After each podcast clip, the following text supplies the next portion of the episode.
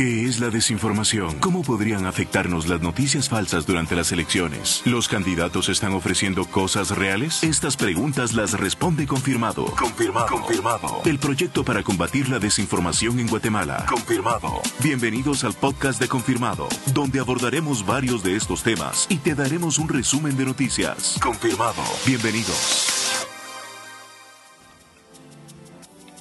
Hola, ¿cómo están? Mi nombre es Marvin del Cid. Bienvenidos a este nuevo podcast de Confirmado. Miguel González Moraga. Sony Figueroa. Me acompañan este día en la discusión sobre el proceso electoral y cuando nos encontramos a las puertas de unas nuevas elecciones generales en Guatemala. Colegas, bienvenidos a esta discusión. Me gustaría que abordáramos el tema de qué les ha parecido el proceso electoral digamos, eh, más corto en la historia del país, ¿verdad? Es decir, porque la campaña fue bastante corta y fue una queja constante de los, eh, de los partidos que no les dio tiempo para dar a conocer sus propuestas. Obviamente, pues eso fue a raíz de las reformas a la ley electoral que nos encontramos ante este panorama. En cuestiones generales, ¿qué les ha parecido a ustedes todo lo que ha pasado en las últimas semanas, Miguel? A mí en general el proceso me ha parecido insípido, con poca información sobre los planes de gobierno. Incluso el ICIEF hizo un análisis de los 19 binomios presidenciales y solo 12 presentaron algunas ideas. Pocas se pueden considerar como una oferta electoral viable.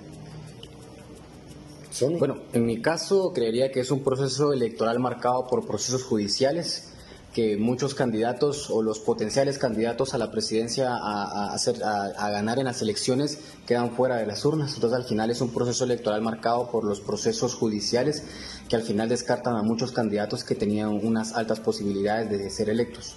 Claro, obviamente, digamos, ese es un tema bien importante, el tema de los candidatos que han quedado fuera, ¿verdad? Porque eso de una u otra forma ha marcado algunas cuestiones eh, en esta campaña electoral el último en quedar fuera fue Edwin Escobar de Prosperidad Ciudadana.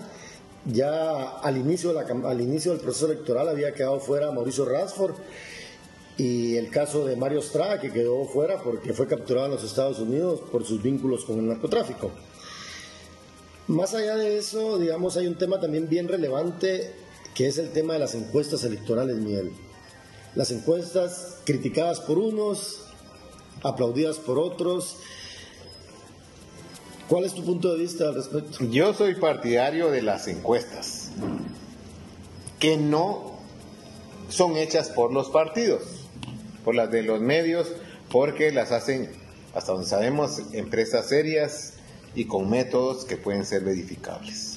Como hemos platicado un poquito, Miguel, de que obviamente los políticos a veces critican el tema de las encuestas cuando no les favorece, ¿verdad? Eso es claro y, y siempre ha sido así.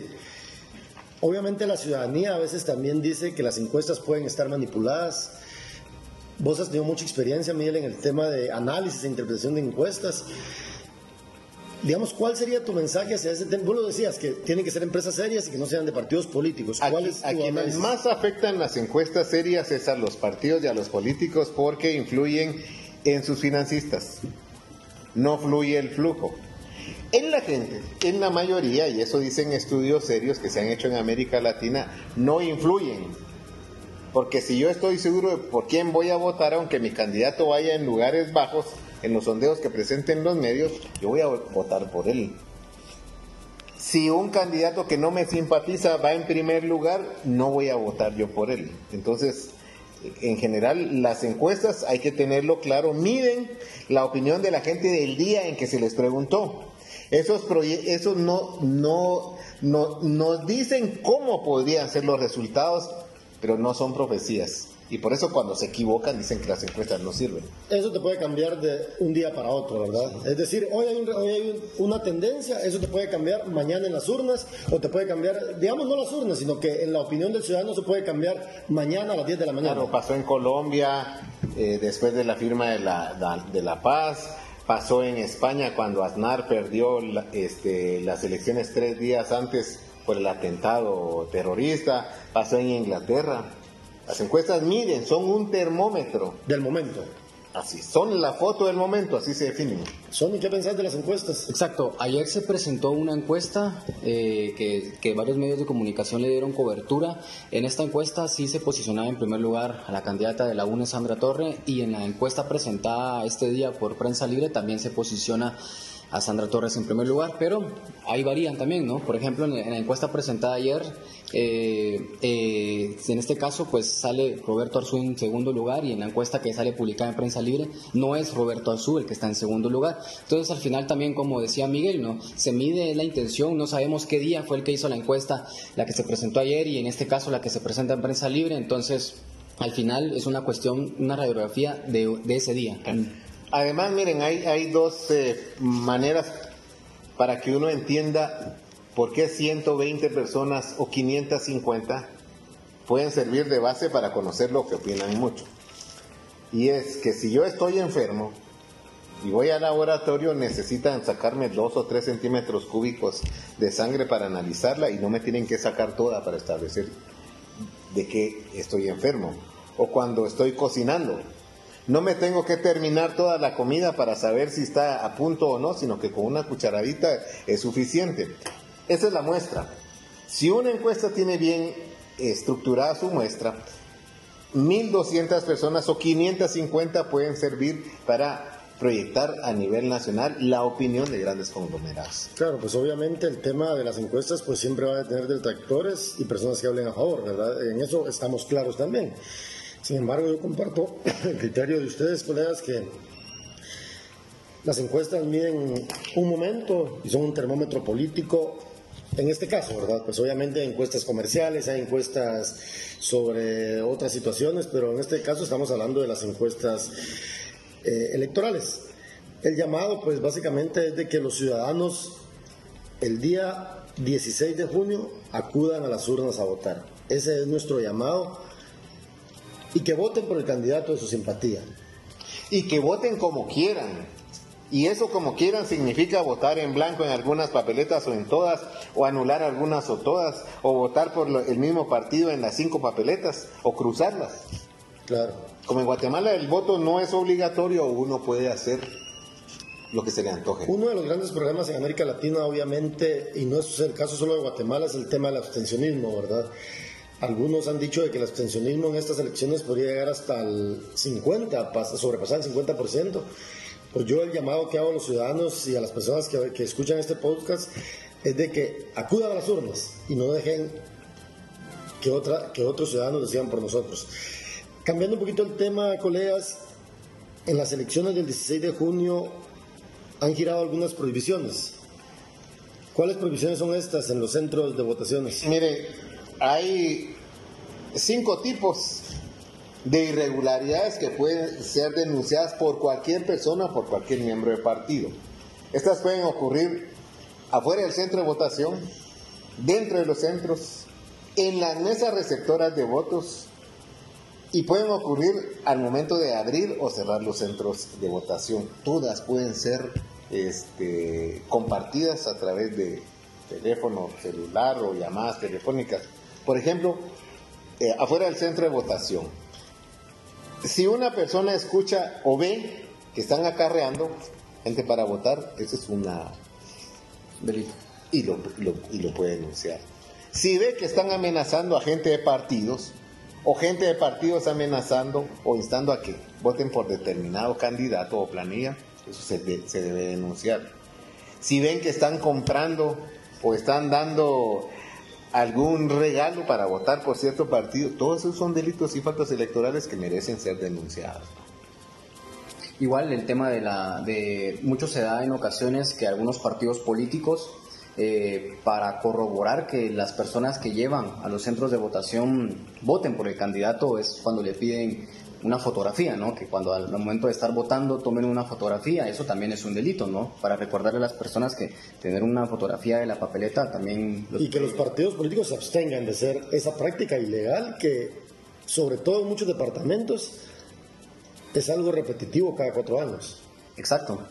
Exacto, y como mencionaba Miguel, al final estos son, delitos que pueden ser denunciados y hay diferentes canales. Muchas personas no tienen presente los canales de denuncia en donde pueden hacer ese tipo de, quejas y reportarlos tanto al ente electoral. Y recordemos que también el Ministerio Público tiene la Fiscalía, la Fiscalía de Delitos eh, Electorales. Y en el caso del Tribunal Supremo Electoral las personas pueden denunciarlo al número 1580 y si no, en dado caso pueden hacerlo a ese número, lo pueden denunciar al 2378-3600 y también lo pueden hacer a través de la página del Tribunal Supremo Electoral en el tse.org diagonal denuncias, ahí tiene la opción para eh, presentar este tipo de denuncias. También en el caso del Ministerio Público lo pueden hacer a través de eh, la aplicación que solo está disponible para teléfonos Android, que es la aplicación se llama Reportes MP también lo pueden hacer a través de un correo electrónico que es delitoselectorales.mp.gov.gt y lo pueden hacer en los números 3103-2234 y 3116-0232. Esas son las formas en donde pueden denunciar la ciudadanía estos posibles delitos o actos anómalos que se den el 16 de junio. Claro, es fundamental, digamos, que los ciudadanos eh, que están en los centros de votación o incluso las mismas personas que están en las mesas electorales hagan este tipo de denuncias, ¿verdad? Porque ni el Tribunal Supremo Electoral, ni el Ministerio Público, ni la Procuraduría de Derechos Humanos, ni los propios medios de comunicación tienen ojos en todos los centros de votación. Entonces aquí por eso es fundamental que el ciudadano, incluso la gente de los otros partidos políticos, denuncie si ve anomalías. Algo que se repite y que yo lo he visto, digamos, eh, los que hemos hecho cobertura durante varios, durante varios procesos electorales, durante varias elecciones, algo que se repite mucho también es el tema del acarreo de votantes. ¿Se puede denunciar eso? Sí, porque es irregular. Miren, mucho de, las elecciones, y esto está documentado, se decide el mismo día porque hay partidos que contratan eh, vehículos para el transporte y contratan vehículos para que no transporten a nadie. El mayor gasto en el proceso electoral de parte de los partidos es ese día cuando le dan de comer a sus simpatizantes, los movilizan y les dan un regalo. Estas son irregularidades que merecen ser conocidas. No sé si la Fiscalía Específica de Delitos Electorales tiene, va a poder investigar todo esto ahora que el fiscal tuvo que prácticamente este, huir del país por estar amenazado, lo cual es terriblemente grave. Sí, eso que mencionas, eso de que el fiscal eh, Oscar Schall, Oscar Schall de, delitos electorales, un fiscal que tiene varios años de estar en esa fiscalía, ¿verdad? Haya tenido que irse del país, no solo él, sino que junto con su familia, es un tema grave para el país, porque obviamente eso nos hace pensar de que hay grupos oscuros, por llamarlos así, que están detrás de estas amenazas y que no les interesa de que esa fiscalía siga haciendo su trabajo. Ese es un caso que a nivel internacional y a nivel nacional no se le debe de perder, no se le debe de quitar el ojo, ¿verdad? Y la denuncia y todo, porque no puede ser posible que un ciudadano guatemalteco, eh, y en este caso el fiscal, se vaya al país por amenazas de muerte. Sony. Claro, es totalmente preocupante esta situación porque al final la persona que está encargada de liderar eh, estas investigaciones no solo que se puedan dar en el proceso electoral ahorita, ¿no? O sea, el día de las elecciones, sino que procesos electorales pasados, investigaciones que han señalado a personas. Por ejemplo, Sandra Torres está señalada en un proceso de financiamiento ilícito y tiene una solicitud de antejuicio. Entonces, al final vemos de que esta persona es la que ha liderado esto y es preocupante que pues salga del país huyendo prácticamente, ¿no? Claro. Me encuentro conversando con los periodistas Sonny Figueroa y con uh, Miguel Ángel González Moraga. Hablamos sobre el proceso electoral 2019 y sobre el tema de las prohibiciones el día 16 de junio, eh, que vamos todos los guatemaltecos a elecciones generales y cómo denunciar anomalías. Miguel, eh, ¿cuál sería tu mensaje final en este, en esta, en este análisis que hacemos eh, en el podcast de Confirmado? en mucho el día antes de las elecciones se toma la decisión en familia y se reflexiona sobre quién queremos que gobierne el país y esté en puestos de posición durante cuatro años. Lo único que a mí se me ocurre es que eh, hay a disposición de, la gente el sitio confirmado.org, donde nos hemos dedicado durante el proceso electoral a analizar el discurso de candidatos y candidatas para establecer si lo que dicen es cierto o no y la gente le podría dar eh, un ojito este, analizando a, su candidato o partido. Bueno, en mi caso es que las personas no se dejen influenciar tanto por la información que aparece en las encuestas, solo porque un candidato vaya en primero, en segundo, en tercera posición, no significa que por ese deben votar sino que reflexionen su voto eh, y sea un voto pensado y elijan con el candidato que tenga una, una, mayor simpatía, con el candidato que tenga un plan de gobierno y lo hayan podido analizar y con el que pues tengan un mejor agrado, ¿no?